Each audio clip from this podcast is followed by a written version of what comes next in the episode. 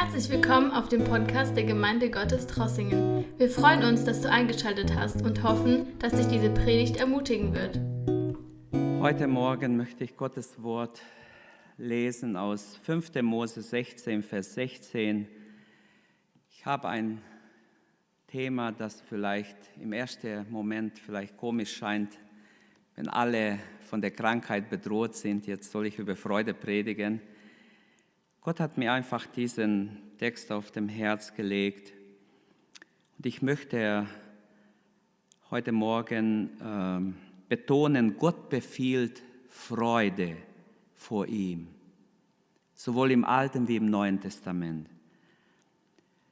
5. Mose 16, Vers 16. Wenn ihr eure Bibel habt, schlagt es auf. Steht bitte nochmals auf.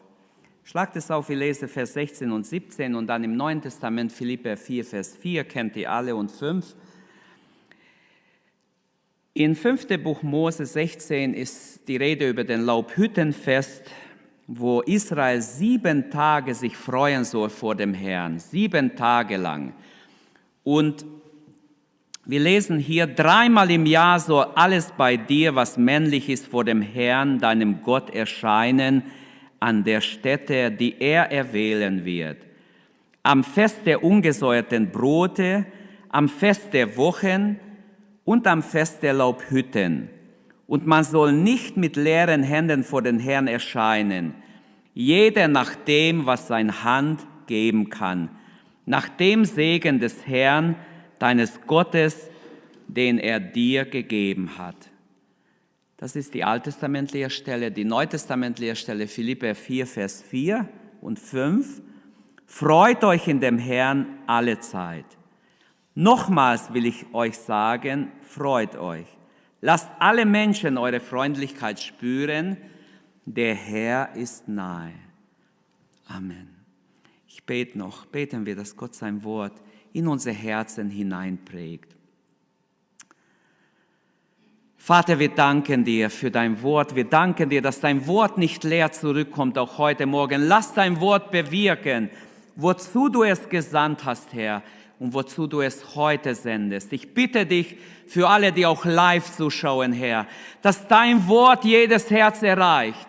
Herr, du gebittest uns Freude mitten in der Pandemie, mitten in dieser Not wollen wir uns in dir freuen, uns auf dich konzentrieren uns erinnern, dass wir eine Grundlage haben. Das bist du, Herr Jesus. Wir danken dir, dass wir uns freuen dürfen in dir, weil wir erlöst sind, weil wir zu dir gehören dürfen, weil wir deine Kinder sind, weil wir Gewissheit des ewigen Lebens haben. Halleluja. Danke, Herr, von ganzem Herzen. Amen. Amen. Bitte nehmt Platz. Ihr dürft ruhig Amen sagen, dem Herrn, nicht mir. Wenn ihr, ist alles so still geworden, das ist schrecklich. Gott befiehlt Freude vor ihm. Nicht einfach Freude, sondern Freude vor ihm. Dreimal im Jahr soll das Volk Israel vor dem Herrn erscheinen, an dem Ort, die Gott erwählen wird. Und das war, als dieses Wort gegeben wurde, noch gar nicht klar, wo es sein wird. Später war es der Tempel. Es war das Passafest, das entspricht Ostern, die, Passa, also die Zeit, die Passionszeit und Ostern. Auch wir haben unser Passalam, steht in 1. Korinther 5. Christus ist für uns auf Golgatha gestorben, er ist auferstanden. Dann das zweite Fest ist das heutige Pfingstfest, entspricht dem heutigen Pfingstfest, das Fest der Wochen. Und dann zum Laubhüttenfest sollen sie äh, sieben Tage draußen sein oder sieben Tage sich vor dem Herrn freuen, weil Gott Gott ist, weil er Gott ist, der Gott Israels. Warum war Gott so wichtig, dass er sein Volk zu bestimmten Feste bewegt? Was denkt ihr, warum war es Gott so wichtig? Ähm, ich glaube, er hat etwas an Identität im Volk Israel legen wollen. Er wollte bestimmte Dinge festmachen. Sie sollen sich auf Gott besinnen, nicht nur auf ihre irdische Dasein, sondern auf Gott sollen sich besinnen. Sie sollen ihre Gaben, die, die Gott ihnen gegeben hat, nicht einfach alles für sich behalten. Sie sollen davon zu diese Feste bringen und es Gott opfern. Sie sollen auf diese Feste Gott begegnen.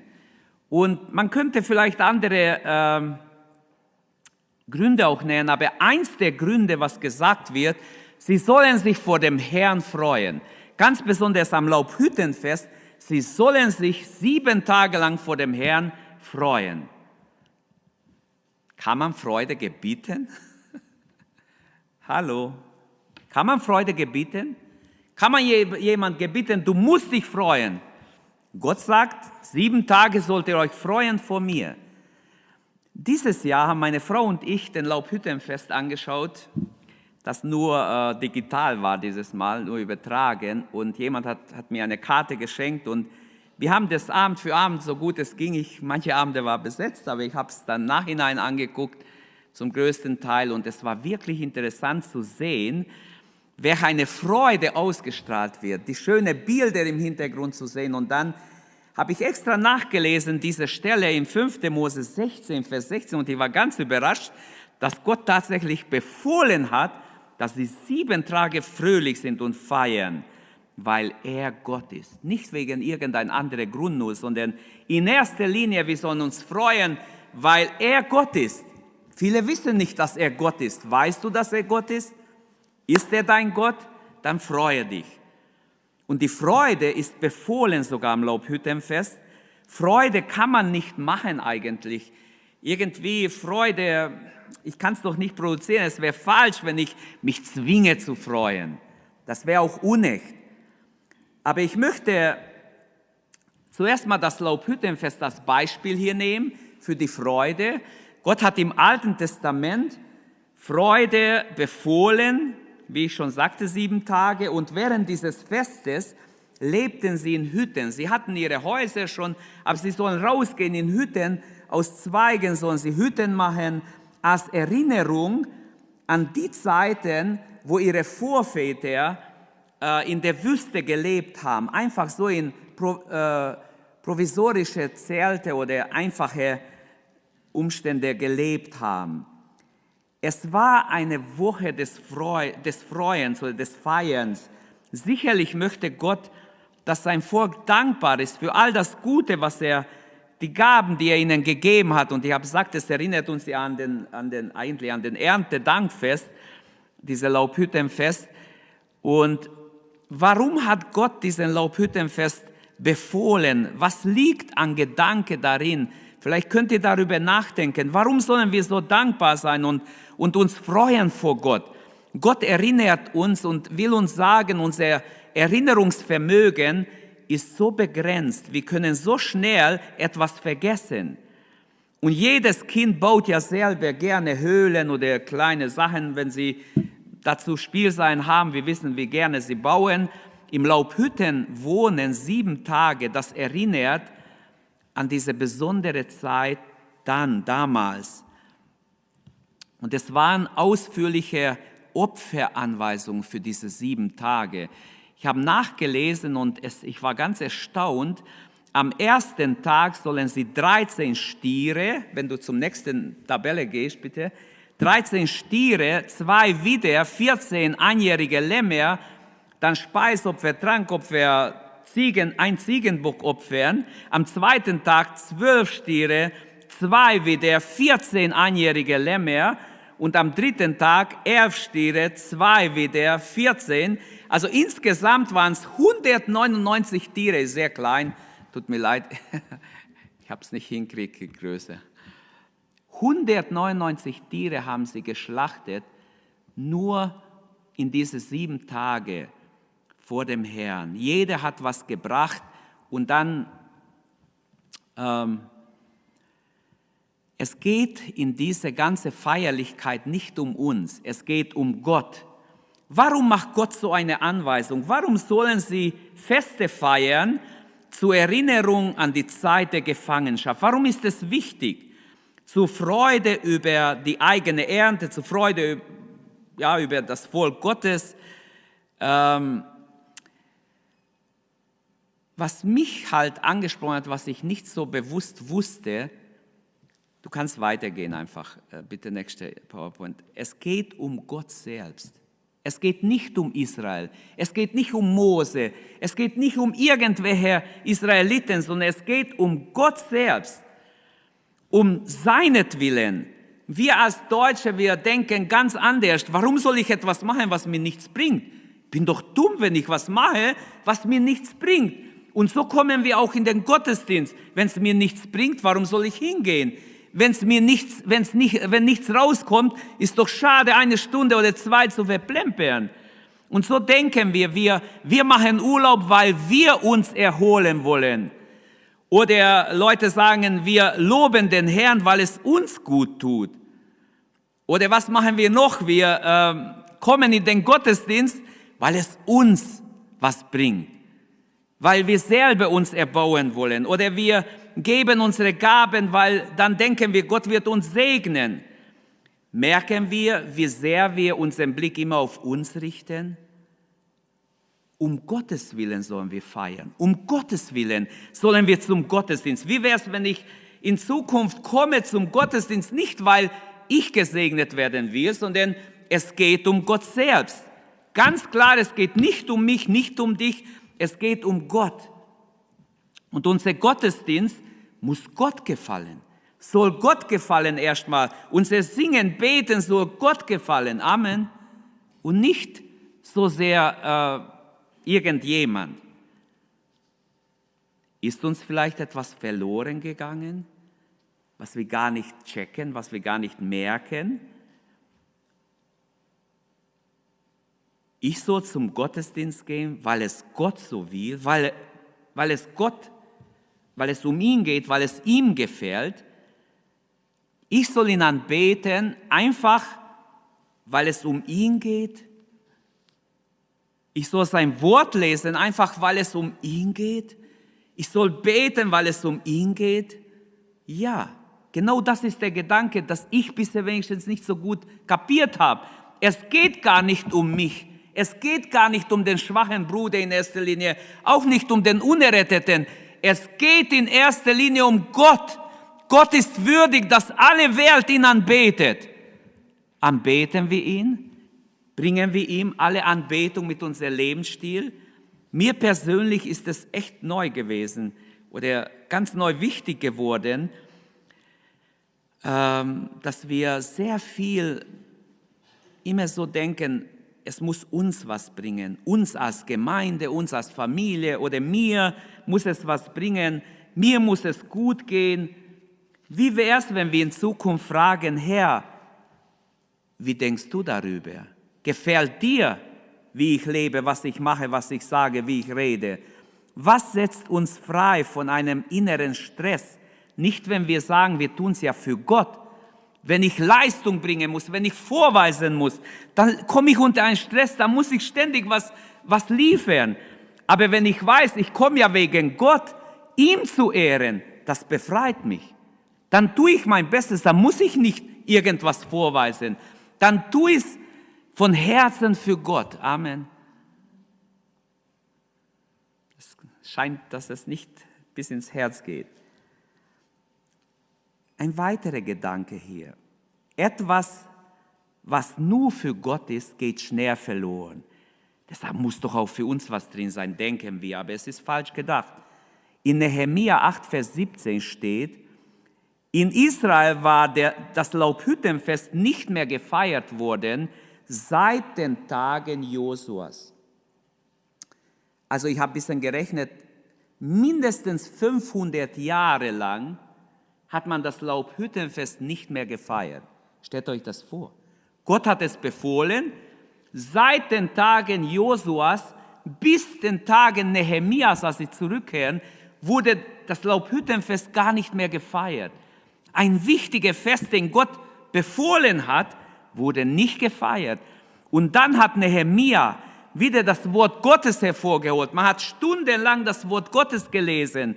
Das heißt, äh, Gott hat es in der Zeit der Wüste angeordnet und schon in der nächsten Generation bei Josua, nach ihm war es aus.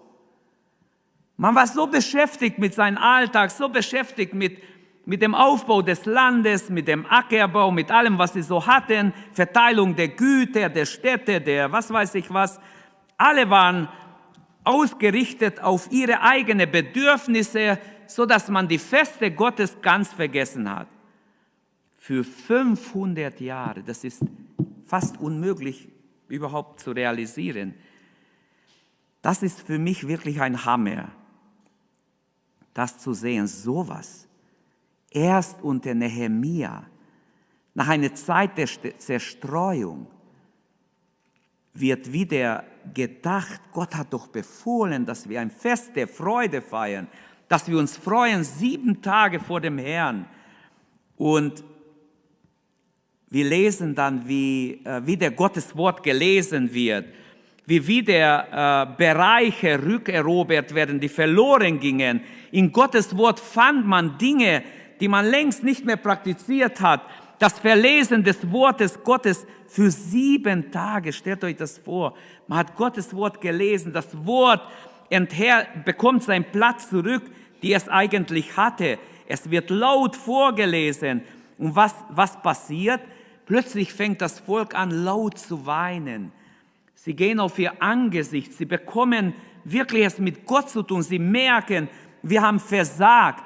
Wir haben letzte Woche öfters für Erweckung gebetet. Geschwister, Erweckung kommt nur, wenn wir zerbrechen vor Gott, wenn ich weinen kann vor Gott, wenn mein Herz total zerbrochen ist, wenn ich merke, die Dinge sind nicht, wie sie sein sollen. Es wird nicht Erweckung ohne Buße kommen. Aber ich glaube, es kommt eine Erweckung, weil Gott schwere Zeiten zulassen wird. Wahrscheinlich die nächsten Monate werden wir uns noch wundern, was auf uns zukommt.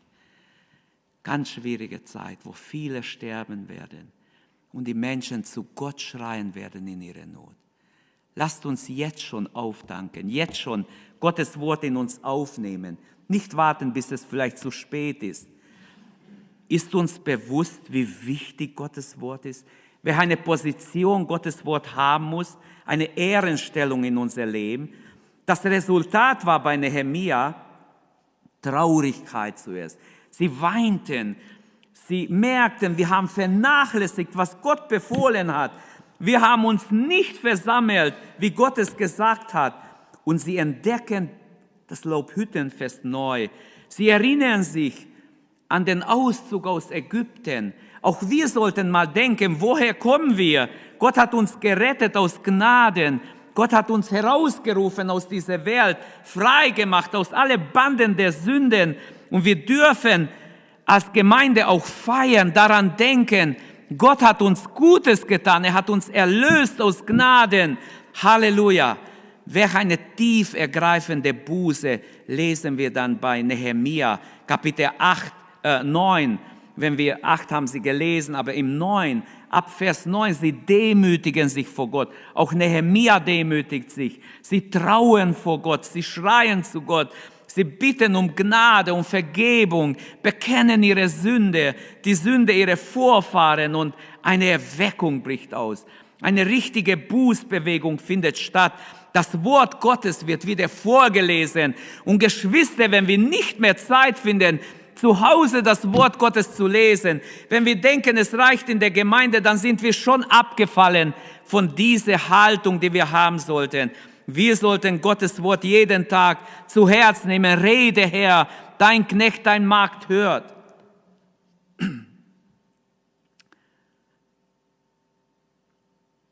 Wenn wir Gottes Wort lesen, merken wir, was Gott wichtig ist, was Gott uns sagt.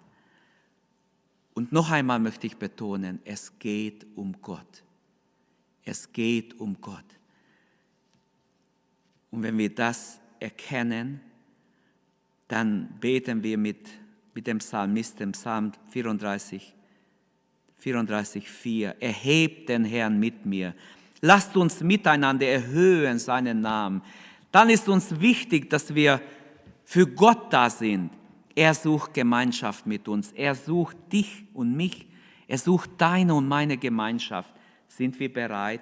Kommen wir wegen Gott zum Gottesdienst? Gehen wir ins Gebet wegen Gott oder nur weil wir Not haben? Als zweites heute Morgen möchte ich äh, die Bedeutung der Freude ein bisschen erklären. Im zweiten Gottesdienst werde ich dann weitermachen mit anderen Gedanken über die Freude, wie unsere Freude sich vermehren kann. Aber die Bedeutung von Freude ist hochinteressant. Unser Wort Freude in Deutsch wird abgeleitet vom Wort froh. Froh. Dieses Wort froh, ich habe nachgeguckt im Lexika, es hat ursprünglich die Bedeutung eilig, schnell, schnelle. Es kommt aus dem indogermanischen Wurzel, heißt, da hieß es brenn, springen, schnell, springen. Und wenn ich jetzt überlege, Freude setzt in Bewegung. Es hat was mit Freude hat etwas mit Bewegung zu tun. Ich kann nicht freuen und so machen und abwarten, nichts tun für Gott. Sondern wenn ich Freude habe, brennt mein Herz. Das treibt mich an. Amen. Das bewegt mich. Das setzt mich in Bewegung. Das wird Energie freisetzen. Freude reißt mich mit und erfasst den ganzen Menschen. Wer sich freut, der kann es gar nicht verstecken. Freude hat immer mit Bewegung zu tun. Man spricht vom Freude taumeln. Jemand, der so voller Freude ist, dass er taumelt. Im Griechisch kommt das Wort Chara, Freude. Aber es steht ganz eng mit dem Wort Haris, Gnade. Jetzt, das ist auch noch eine schöne Erkenntnis, wenn wir erkennen, Freude und Gnade sind ganz nah beieinander. Eigentlich wortmäßig sehr, sehr äh, äh, nah beieinander. Hier ist der Zusammenhang von Freude und Gnade. Sprachlich ist gar nicht groß zu trennen. Freude ist eine Antwort auf Gottes Gnadenhandeln. Wenn Gott Gnade erteilt, wenn Gott deine Sünden vergibt, dann kannst du dich freuen. Dann ist Freude da. Jesus kam in die Welt, um diese Freude zu vermitteln. Prophetisch hat Jesaja 700 Jahre vorher geweissagt über den kommenden Messias. In Jesaja 9 Vers 2, du wächst lauten Jubel und machst groß die Freude. Vor dir wird man sich freuen, wie wenn man sich freut in der Erntezeit, wie wenn man Beute austeilt. Das ist eine Prophetie auf Jesus. Danach kommt er seine Namen, die er hat, wunderbar Rat und so weiter, über die wir gerne im Adventzeit predigen. Aber die Wahrheit ist, der Messias weckt laute Freude. Wenn er kommt, er wird Freude wecken. Halleluja. Sogar große Freude. Unsere Freude hängt entschieden von unserer Beziehung zu Gott an, ab. Wenn du eine gute Beziehung zu Gott hast, kannst du dich freuen. Mitten im Leid, mitten in der Pandemie, mitten in der Not. Wir freuen uns nicht über die Not, aber wir freuen uns mitten in der Not, mitten in der Krankheit, Mitten im Sterben kann man sogar siegessicher sein. Jetzt gehe ich dem Herrn entgegen. Nur noch ein Schritt und ich bin beim Herrn. Wir müssen das neu lernen. Leute, bitte, wachen wir auf. Wenn wir uns nicht freuen können vor Gott, etwas stimmt in unser Leben nicht, dann muss man unser Christenleben ganz schön hinterfragen. Ein ganz großes Fragezeichen hinter dein und mein Leben, wenn wir uns nicht freuen können. Unsere Freude hängt also von unserer Beziehung zu Gott ab. Bei Gott selbst ist Freude, 1. Chronik 16, 17. Und seine Freude ist sein Volk. Er freut sich über sein Volk Israel, heißt dort. Auf Seiten des Volkes die, kann die Antwort nur eine sein, sie freuen sich über ihr Gott. Wo ist so ein Gott wie du, kann Micha ausrufen. Wo ist so ein Gott wie du, der das Verschulden seines Volkes vergibt, die Sünde seines Volkes und heilt ihr Gebrechen und so weiter. Oder Psalm 100, Vers 2, dienet dem Herrn mit Freuden, kommt vor sein Angesicht mit Frohlocken. So soll auch unser gottesdienstlicher Leben ein Ausdruck der Freude sein. Ich bin nicht hier, weil ich hier sein muss, sondern ich soll fröhlich hier sein, gerne für Gott hier sein. Amen. Komm für Gott in den Gottesdienst. Freue dich zur Ehre Gottes. Unsere Freude hängt entschieden von unserer Beziehung zu ihm ab. Am Ende der Tage wird Gott alle Trauer fortnehmen, wird auch prophetisch Jeremia 31, 13 vorausgesagt. Alte wie Junge werden sich freuen. Ich will ihr Trauen in Freude verwandeln und sie trösten sagt Gott prophetisch voraus. Und das ist so, wenn, wenn wir daran denken, wenn wir hier unser Auge schließen und beim Herrn sind, wer eine Freude wird es sein. Der Grundton der Freude durchzieht auch das ganze Neue Testament. Das Neue Testament fängt ja schon mit Freude an. Jesu Geburt wird angekündigt. Siehe, ich verkündige euch große Freude. Freude, die dem ganzen Volk zuteil wird. Also Jesus selbst ist die Botschaft oder die Botschaft von ihm ist die, der Grund zur Freude schon. Und die Jünger, sie waren so froh, als sie hörten, dass Jesus auferstanden ist. Auch die Botschaft der Auferstehung ist mit Freude verbunden. Sie waren fröhlich, die Emmaus-Jünger. Sie waren froh, sie gingen zurück in der Nacht noch. Sie waren so froh, diese Freude setzte sie in Bewegung. Es heißt nicht umsonst springen, sondern er setzt in Bewegung. Halleluja. Freude gehört mitten hinein in der Gemeinde, in unsere Gemeinde, in unser Alltag. So ist Nachfolge Jesu kein Lust, äh, Last und Frust, sondern es soll uns Freude machen. Es soll uns Spaß machen. Selbst wenn wir Anfechtung haben, Jakobus sagt, er achtet jede Anfechtung als laute Freude. Die Freude im Leid durchzieht die Botschaft des Neuen Testaments. Die Apostel sprechen davon. Paulus spricht, wie viel Leid er hat. Sie als Apostel, sie müssen durch viel Trübsal, aber sie lassen sich nicht runterkriegen. Sie waren angeschlagen, sie waren oft dem Tode nah, aber sie leben noch und verkündigen fröhlich die Botschaft. Jesus sagt, dass er unsere Traurigkeit in Freude verwandeln wird. Und Das Schöne ist auch im Neuen Testament, der Heilige Geist kam. Der Heilige Geist ist ausgegossen in unsere Herzen. Und die Frucht des Geistes, eine Frucht ist Liebe. Die Frucht des Geistes ist Liebe. Aber gleich danach kommt hm? Freude. Alle wissen, dass die Frucht des Geistes ist Liebe oder Friede, aber auch Freude ist die Frucht des Geistes. Gleich nach der Liebe kommt Freude. Paulus kann an die Römer schreiben, das Reich Gottes ist nicht Essen und Trinken, sondern Gerechtigkeit, Friede und Freude im Heiligen Geist. Und in Apostelgeschichte 13, 52, die Jünger wurden erfüllt von Freude und Heiligem Geist. Oder Nehemia, obwohl die Feinde kamen, sie angreifen und einengen wollen, sie einschüchtern wollen. Er hat ausgesprochen etwas, was für uns bis heute sehr wichtig sein muss. Die Freude am Herrn ist unsere Kraft. Vor dir ist, die, ist Freude die Fülle, hat auch schon David erkannt im Psalm 16. Freude im christlichen Glauben ist keine Nebensache, es ist wichtig. Es ist so wichtig, dass wenn es fehlt, müssen wir unser Glaube wirklich prüfen.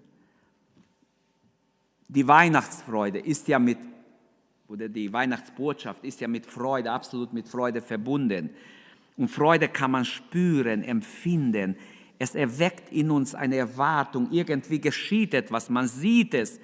Wir können in Matthäus 2 lesen von den drei Weisen aus dem Morgenland. Als sie kommen, sie dachten, oh, jetzt ist Jerusalem hier, also wir gehen zum Palast. Und den Stern haben sie verloren. Als sie gemerkt haben, der neugeborene König ist nicht im Palast, waren sie ganz durcheinander und sie versuchen sich neu zu orientieren und plötzlich erscheint der Stern wieder. Und dann heißt es, dann heißt es, sie freuten sich mit sehr großer Freude, als sie wieder den Stern gesehen haben und geführt werden. Das war nicht eine kleine Freude, Große Freude hat sie erfasst. Freude ist zwar kein Ausweis, den wir so mit uns tragen können und sagen, hey, ich habe 100% Freude oder 90% Freude. Wenn wir heute messen könnten, an der Tür eine Messstelle, ihr geht einfach durch, wäre doch interessant zu sehen, wie viel Freude hast du im Herrn. Nicht wie viel Freude über dein Konto, ob plus oder minus, sondern im Herrn. über deine Erlösung. Wie viel Freude hast du im Herrn? Wirklich, diese Freude muss im Herrn sein. Gott gebietet uns zu freuen, auch im Neuen Testament. Freut euch alle Zeit, alle Wege. Abermals sage ich, freut euch. Und schaut mal, was ich gestern noch gelesen habe, das hat mich noch mehr überrascht. Im Alten Testament, im fünften Buch Mose, 28, 47, droht Gott seinem Volk Fluch an. Und warum? Weil sie sich nicht freuen in ihm, mein lieber Mann. Weil du dem Herrn, deinem Gott, nicht gedient hast mit Freude und Lust deines Herzens, obwohl du Überfluss hattest. Und ich denke, das ist ein Vers, das für Deutschland sehr stark gilt, für die westliche Welt, weil wir alles haben, was wir zum Leben brauchen, materiell. Sollten wir nie undankbar sein, sondern anfangen, ganz neu zu erkennen, wer eine Sünde wir begehen, wenn wir nicht mit Freuden Gott dienen und dankbar sind dem Herrn. In Hiob 20,5, die Freude der Gottlosen hält nur einen Augenblick.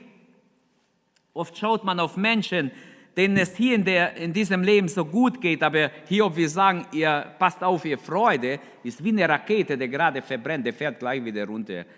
Ist wie so ein Böller. Der schießt zwar in die Höhe, alle sehen es, aber es kommt gleich wieder, zack, auf einmal runter. So ist die Freude der Gottlosen, die unreine, schlechte Freude. Aber die Freude des Herrn, die Freude in Gott, die wächst. Jesus sagt, ich will, dass eure Freude vollkommen ist. Ein Sprichwort sagt, reine Freude ist lange Freude, sündige Freude ist kurze Freude. Psalm 30, Vers 12. Du hast mir meine Klage in Reigen verwandelt, mein Trauergewand gelöst und mich mit Freude umgürtet, damit mein Herz dir singe und nicht verstumme. Herr, mein Gott, in Ewigkeit will ich dich preisen. Da, wo ihr seid zu Hause, wenn ihr live zuschaut, wenn wir nachher zum Schluss kommen, macht nicht einfach Schluss und geht zum Mittagessen, sondern fangt an, Gott zu loben. Dank dem Herrn für all das Gute, was er getan hat. Wenn du alleine bist, fange an, Gott zu danken für all das, was Gott schon in dein Leben getan hat. Es gibt tausend Gründe, wenn du anfängst. Der Heilige Geist wird dich erinnern. Es gibt so viel Grund, Gott zu danken. Die Freude der Erlösten ist losgelöst von allen Lebensumständen. Egal, auch wenn uns was fehlt, wenn wir nicht alles haben. Es geht um die Freude, die allein in Jesus gegründet ist, die aus durch den Heiligen Geist entsteht und erhalten und vermehrt wird sogar die Freude am Herrn. Und diese Freude ist unabhängig von allen Lebensumständen. Selbst wenn man krank ist, kann man sich freuen im Herrn. Und in der Bibel finden wir immer wieder, selbst in Not, in Problemen, in Gefahr, wie steht es mit deiner Freude, mit meiner Freude? Wir sollten uns alle fragen, wie steht es, wie sieht es aus mit meiner Freude im Herrn? Menschen freuen sich über alle möglichen Sachen und es ist ja auch erlaubt. In Sprüche heißt es, wir sollen uns freuen des Lebens, wir sollen fröhlich durchs Leben gehen. Aber die Freude am Herrn darf uns nicht fehlen. Freudenlose Christen sind keine Empfehlung für den Herrn der Herrlichkeit. Freudenlose Christen sind Entmutigung für Neubekehrte oder für Menschen, die angeschlagen sind. Die Schrift fordert uns im Alten wie im Neuen Testament auf zur Freude. Ich las von einem Arzt, der hat im Altersheim einen Patient besucht, der 86 Jahre alt war. Und es fiel dem Arzt auf, dass dieser alte Mann immer strahlt und so fröhlich ist. Und eines Tages hat er ihn gefragt, warum ist er so fröhlich? Herr Doktor, hat der Mann zu ihm gesagt, ich nehme jeden Tag zwei Pillen ein, die helfen mir unheimlich. Zwei Pillen, aber die habe ich Ihnen nicht verschrieben, hat der Arzt gesagt. Der Mann antwortete, das können Sie gar nicht verschreiben. Herr Doktor, am Morgen, gleich nach dem Aufstehen, nehme ich die erste Pille. Zufriedenheit. Ich danke Gott für den neuen Tag. Und am Abend, bevor ich schlafen gehe, nehme ich die zweite Pille, Dankbarkeit. Ich danke Gott für alles, was ich erleben darf. Und der Arzt schaut ihn mit großen Augen an und sagte, diese zwei Pillen werde ich gerne weiterempfehlen. Aber er kann es nicht verschreiben. Aber Gott gibt sie. Haben wir diese zwei Verstärker in unser Leben? Bist du zufrieden oder immer unzufrieden? Es gibt Menschen, die sind im Grundstruktur unzufrieden. Egal was sie erreichen, schon sind sie wieder unzufrieden. Schon muss man wieder was kaufen oder wieder was ändern oder wieder was, irgendwas verändern.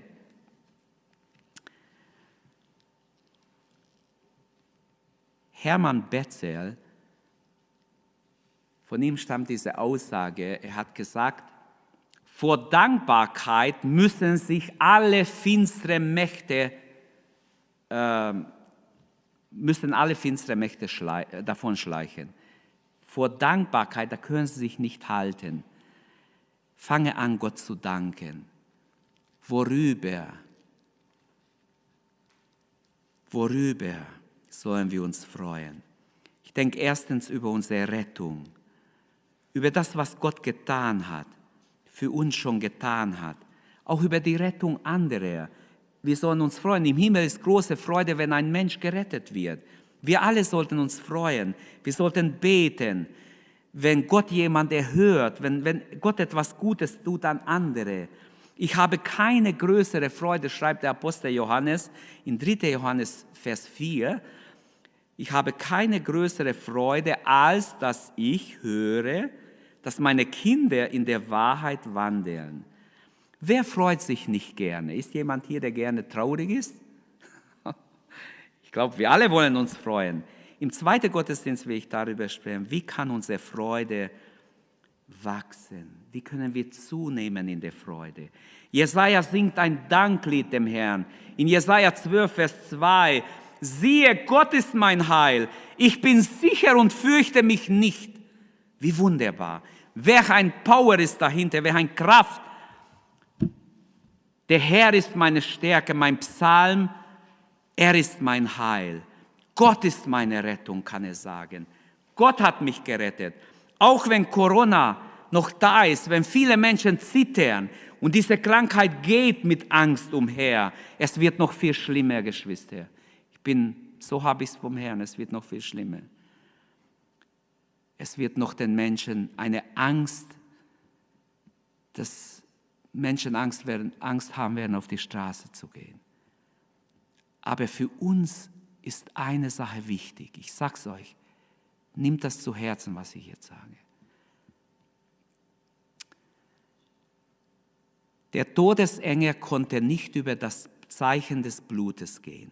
Er musste weitergehen. Wir müssen uns ganz bewusst jeden Tag über Jesu, unter Jesu Blut stellen. Er kann nicht über das Blut Jesu gehen. Er muss weitergehen. Auch diese dämonische Angst, die mit dieser Krankheit geht, dürfen wir im Namen Jesu treiben, wegjagen. Wir brauchen nicht Angst haben. Wir sollen Gott vertrauen. Gott hat uns in seiner Hand. Er hat jedes Herz in seiner Hand. Und selbst wenn du krank werden solltest, hab keine Angst. Die Angst wird dich nur schwächen. Die Angst wird dich noch schlechter, in einen schlechteren Zustand bringen. Hab Mut. Gott ist meine Rettung. Sag mit Jesaja, Gott ist meine Rettung. Gott kann ich vertrauen. Er ist mein Heil. Vertrauen wir also Gott. Und mitten im Kampf, mitten in Krankheit, in Not, was auch kommen soll, vertrauen wir dem Herrn. Denn dein Sohn wird ein Augenblick, sagt David, ein Leben lang seine Gnade. Am Abend ist Weinen, aber am Morgen kommt Jubel, preis dem Herrn. Am Morgen kommt Jubel. Ich wünsche, dass wir Gott erleben in eine wunderbare Weise, dass wir uns freuen können, dass wir jubeln können in ihm, dass wir nicht mutlos sind, sondern voller, voller, voll Mut sind, voll Glaubens, Gott vertrauen. Halleluja. Ich werde hier Schluss machen. Die Zeit läuft ab. Wir können ja nur kurz jetzt den Gottesdienst machen. Beten wir jetzt zusammen, dass wir keine Angst haben brauchen. Beten wir. Gott befiehlt uns Angst. Lasst uns aufstehen. Gott befiehlt uns Angst. Schon im Alten hat er seinem Volk befohlen. Auch im Neuen befiehlt er uns äh, nicht Angst, sondern Freude. Ich habe gesagt Angst. Oh. Gott befiehlt uns Freude. Amen. Ja, wenigstens hat jemand jetzt aufgepasst. Gott befiehlt uns nicht Angst. 365 Mal steht, fürchte dich nicht in der Bibel. Es wurde nachgezählt. Fürchte dich nicht, glaube nur, vertraue nur. Gott befiehlt uns Freude. Freude im Herrn. Unsere Beziehung zu ihm ist gefragt. Wenn wir unsere Beziehung zu ihm pflegen, werden wir neue Freude haben, neue Mut haben, neue Kraft haben. Halleluja. Im Namen Jesu. Herr, wir danken dir und beten dich an, loben dich, Herr, dass wir in deinem Namen, Herr, uns freuen dürfen, dass wir nicht zweifeln brauchen, sondern mutig sein dürfen, uns freuen dürfen, Herr. Denn dein Wort sagt, die mit Tränen sehen, werden mit Freuden ernten. Sie kommen und tragen ihre Gaben. Halleluja, danke Herr, dass wir mit Freuden ernten dürfen, Herr, wenn wir mit Tränen sehen. Herr, ich bitte dich, dass wir erleben, wie die Freude am Herrn unsere Kraft ist, wie wir Freude bekommen mitten in der Not, mitten in dieser Pandemie, Herr, wie wir erleben, dass du uns Freude gibst, dass du die Angst wegnimmst. Gelobt sei dein Name. Wir rühmen deinen Sieg und danken dir, Herr. Wir beten an und danken dir, dass du der Herr bist über alles, dass du dich erhebst über alles, Herr, über alle Ängste und Nöte und Zweifel. Herr, ich bitte dich, dass du deine Hand ausstreckst an diesem Morgen und Wunder tust unter uns zu deiner Ehre. Halleluja. Danke, Vater. Danke in Jesu Namen. Ehre sei dir. Danke, dass du unsere Predigt angehört hast. Wenn dich die Botschaft angesprochen hat, dann teile sie gerne mit deinen Freunden und Bekannten, dass auch sie diese Predigt hören können. Wir wünschen dir Gottes Segen.